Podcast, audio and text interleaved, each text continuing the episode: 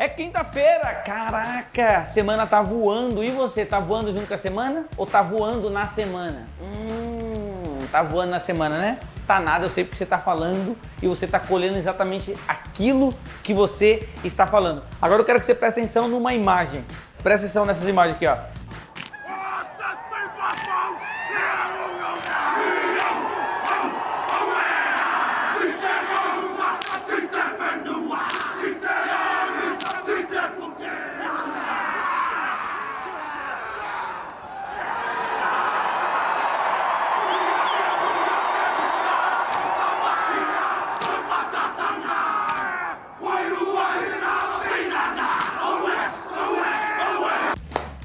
Caraca, esse pessoal que você acabou de assistir, o pessoal da Nova Zelândia. Eu quero que você reflita sobre isso aí.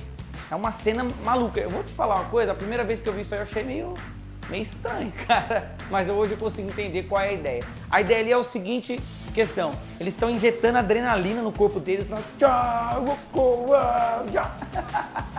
Muito top.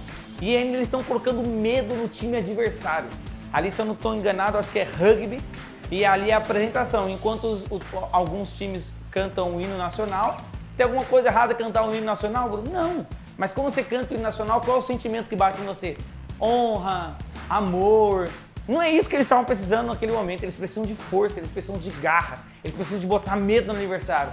Se eu não estou enganado aqui, depois eu confirmo, mas foram quase 20 anos de invencibilidade desse time aí não perder por quê? Porque ele mostrava para o adversário que eles são mais fortes. E eu vou catar uma história da Bíblia aqui para complementar. Eu já fiz uma chave falando sobre isso, mas como o tema é poder das palavras, pega essa chave aqui. Davi e Golias. Golias estava lá botando medo em todos eles, que nem o time aí, ó. É, o que eu mando? E cadê? Quem? Cadê o rei de Israel? E não sei o quê.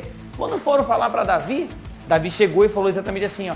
Quem esse incircunciso pensa que é? Ainda hoje Deus vai me dar a cabeça dele e eu vou mostrar para todo mundo. E foi exatamente assim. Davi chegou, pegou a pedrinha e. Blau! Sabe que o que matou, matou Golias foi uma pedra? Foi o poder das palavras. Porque quando você fala, Deus age junto com as suas palavras. Na hora que ele tacou, pum, o gigante caiu. Ele pegou a cabeça cortou e mostrou exatamente como ele tinha falado que ia ser. É só você ler as escrituras. O jeito que ele falou, do jeito que ele falou, foi como aconteceu. E agora o que nós vamos fazer? Hoje é quinta-feira. Você vai declarar do jeito que você quer que a sua semana acaba. Vai acabar como? Com preguiça, sem meta batida, sem ter produzido nada, na mesmice, com preguiça, com ansiedade, com depressão?